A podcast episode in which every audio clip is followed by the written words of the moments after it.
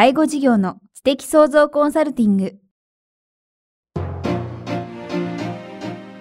ポッドキャスト介護事業の知的創造コンサルティングでは、介護事業サービスを充実させるヒントはもちろん、介護事業特有のマーケティングや数字を具体的にするアカウンティングの知識を身につけていただける番組です。番組では脳の専門家である長谷川義也がビジネスにおける脳の使い方もお伝えいたします。このポッドキャストは、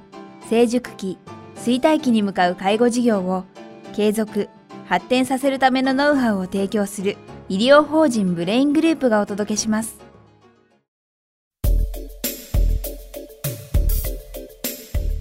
えー、皆さん、こんにちは。番組インタビュアーの早川洋平です、えー、介護事業の知的創造コンサルティング。今日は第54回をお届けします。長谷川さんよろしくお願いします。よろしくお願いします。さあ、今日もですね、プロダクション編ということで、えー、第3弾ですが、今日はどんなお話をしていただけるんでしょうか？今日はですね、プロダクションの中でもソフト。ソフト、まあ、はい。いわゆる、まあ、あの、まあ、ソフトの中でもですね、まあ、日々の運営の中でですね、まあ、こんなおすすめの話がありますよっていうことをですね、まあ、いくつかご紹介したいと思います。はい。まあ、多くの経営者の方々はですね、まあ、例えばサービスの向上というとですね、何か特別なことをイメージされる方がやはり多いんですね。ええ、ただ、実はですね、小さな積み重ねがですね、実はとても大事、重要であるんですね。積み重ねですか、はい特にこの、僕はですね、この介護の世界ではですね、まあ、最もと言ってもいいんじゃないかというぐらい重要なのはですね、はい、これ、挨拶ではないかなと思ってるんですね。挨拶ですか。いや、すごい大事だとは思ったんですけど、長谷川先生の中から挨拶ってこんなシンプルなことが出てくるとは思ってなかったんですけど、やっぱり大事なんですか？やっぱりこれはすごく大事ですね。やはり、挨拶っていうとですね、皆さん、あの、対お客様だけで、と思われる方もあるんですが、当然、スタッフ間、うん、もしくはあの上司と部下の間でも当然ありますし、はい、あと電話の応対っていうふうにですね、実はいろんなあの多岐に及んでいくんですよね。はいで、よくですね、あの、皆さんがですね、まあ、挨拶なんかすぐできるよっていうふうに言われるんですね。うん、この挨拶ぐらいいつでもできるよ。だからやんなくてもいいんだよって言われる方があるんですが、僕はですね、思ってるのはですね、実はもう挨拶っていうのは練習しないとできないです。練習が必要。絶対練習ができない、必要なんですね。だから、うちのグループなんかはですね、朝礼でですね、実は挨拶の練習するんですよ。すごい。ですから、例えば挨拶だとか、おはようございます。おはようございます。はい、はい、はい、はい、はいの練習みたいなこともやるんですが、これ、時々ですね、初めて参加されるっていう人がいてですね、やるとですね、もう、いつもやってるメンバーと、新しく参加されたメンバーの間にはですね、もう間違いなく差があります。うん、もう初めて参加された方はですね、もう全然声が出てないです。うん、もう、まあ、本気でやってるのって言いたくなるぐらい声が出てないんですね。なるほど。で、彼らもですね、まあ、1ヶ月ぐらい、こう、練習を積み重ねると、初めて他の人と同じぐらいの声が出るようになるんですね。うん、とにかく練習しないと挨拶できないんだよってことはね、うん、皆さん経営者は知っておかれるといいと思います。うん、その辺っていうのはもちろんもともとその組織を作る際にも、はい、あの、長谷川さんかなり重視されていたとは思うんですけど、なんかきっかけってあったんですか？やっぱりこれは組織として大事だな、みたいな。そうなんですね。実はあの、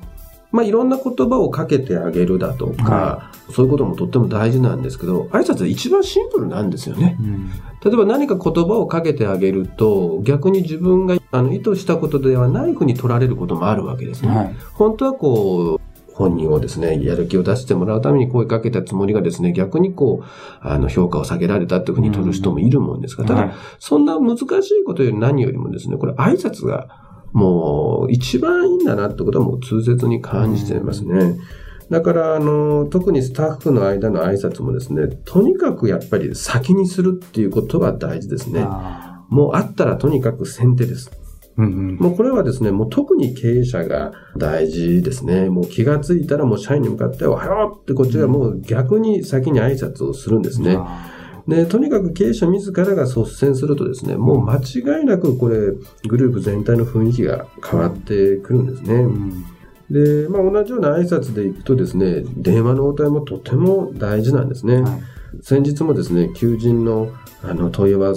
せをされて、うちに来られた看護師さんがですね、実はあの、うちに電話する前に一件他に電話したんだと。えーだけど、とても対応が悪かったもんですから、うんもうそっちはもう断ってですね。で、次うちに電話をかけてくれて、で、こちらはとっても電話の対応が良かったので、もうこちらに決めましたって言ってくださった経験があるんですね。ああ、でも確かに本当たかが挨拶ってバカにできないでですよね。きないんですよね。自分が逆にお客さんとして、例えば何かのサービスとか、それこそ新しい何か病院行く時とかに、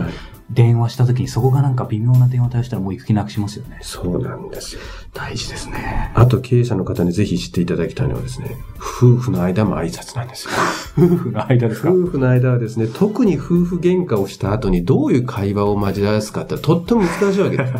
なるほこれ、で、その時もですね、とにかくもういろんな言い訳とかなしでですね、はい。おはよう、おやすみ、ただいま、行ってきますって、そういう単純な挨拶が、やっぱりそれがまた仲直りの一つのコツになっていくもんですから、僕はですね、経営者の方にはですね、特にこう、組織の運営とともにですね、うん円満な家庭運営のためにもですね、こう、夫婦間の挨拶というのはまず大事だと思って、僕はこれは率先しています。これは長谷川家もこれで夫婦円満これで夫婦円満でやってます。ありがとうございます。あとですね、またおすすめなものとしましてですね、人事異動ですね。人事異動。はい。え？っと思われるかもしれないんですが、まあ、うちはですね、実はグループ内にですね、デイサービスが8箇所あるためにですね、あの、定期的にこれもう、管理責任者も含めてです。人事異動をするようになりました。はい。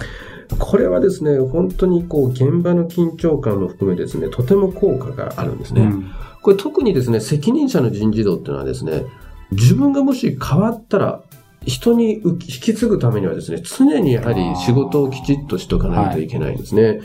ですから、まあ、あの、ずっと自分が責任者だったと思うとですね、あ大事な書類もですね、ちょっといい加減なところで止まってたりするっていうことがあるんですが、いつ人事異動があるかわからないっていう緊張感があるもんですから、これとても効果がありますし、文字通り責任者になりますよね。そうなんです。で、逆に、まあ、あの、部下の者にとすればですね、どうしてもこう、上司とこう、合わない。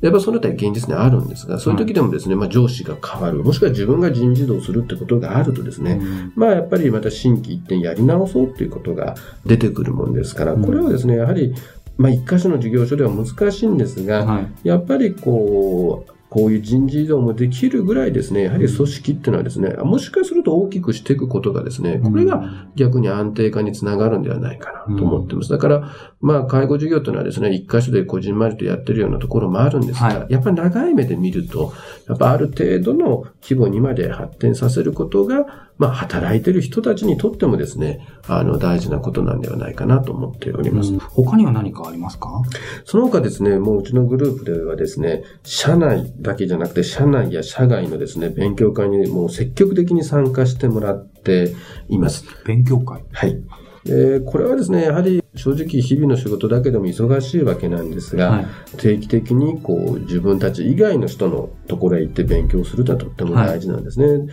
でもちろん社外の勉強会の場合はですね、行きっぱなしにはしないでですね、必ず行ってきたものがまたそれをまとめてですね、その自分の現場への報告を義務付けていますね。あで、さらにですね、この社内やですね、社外の勉強会への参加にですね、ポイントをつけですね、ポイントをクリアできればボーナスを支給しています。。ポイント制なんですね。そうなんですね。これ、実はですね、あの、勉強会なんかに参加って、まあ簡単に今お話ししたんですが、はい正直言うと、働いてる人たちにしてみれば、できたらしたくないんですよ。できてはしたくない。ただでさえギリギリなわけですよね。はい。ですから、ただ、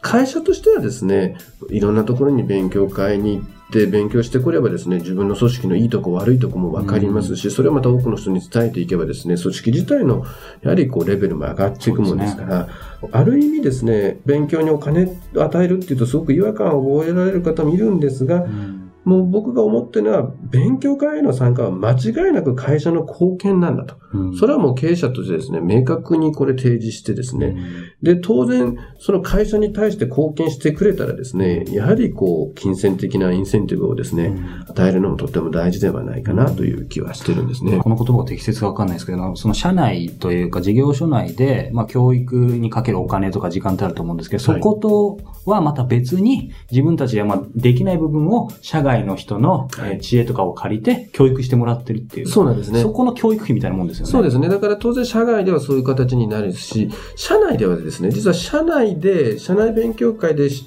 あの、教える側っていうのは実は教える人が一番勉強になってるんですね。だからそういう効果もあるんですね。まあやはりこういう勉強会に参加して、さらにそれを評価するっていうのはですね、やっぱり組織の中で何にもしなくてもそう変わんないんだよっていうのが一番僕らは怖いんですね。だから組織のために一生懸命努力した人を評価するっていうのがとっても大事であって、そうでないと努力しなくても同じだと、あの努力したもんがすごく損をするという不公平がやっぱり出てしまうんですね。ですから、この、まあ、挨拶、人事異動、さらに勉強会参加へインセンティブというようなことはですね、これはぜひ試されることをお勧めしたいなと思っています。特に挨拶なんかお金かけなくてもできることですからね。ともできるし、だけど、やはり経営者が率先して取り組む必要があるものでもあります。介護事業の知的創造コンサルティング。今日は第54回お届けしてきました。長谷川さんありがとうございました。ありがとうございました。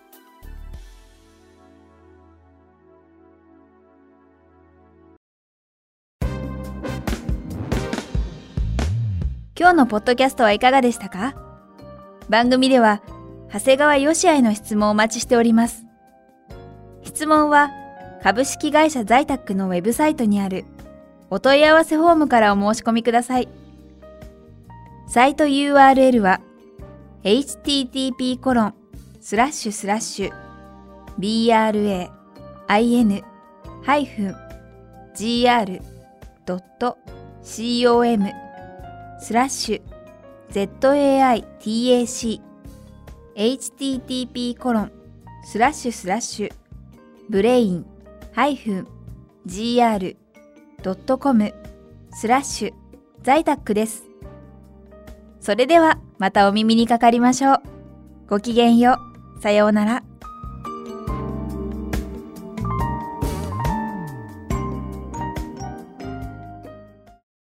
この番組は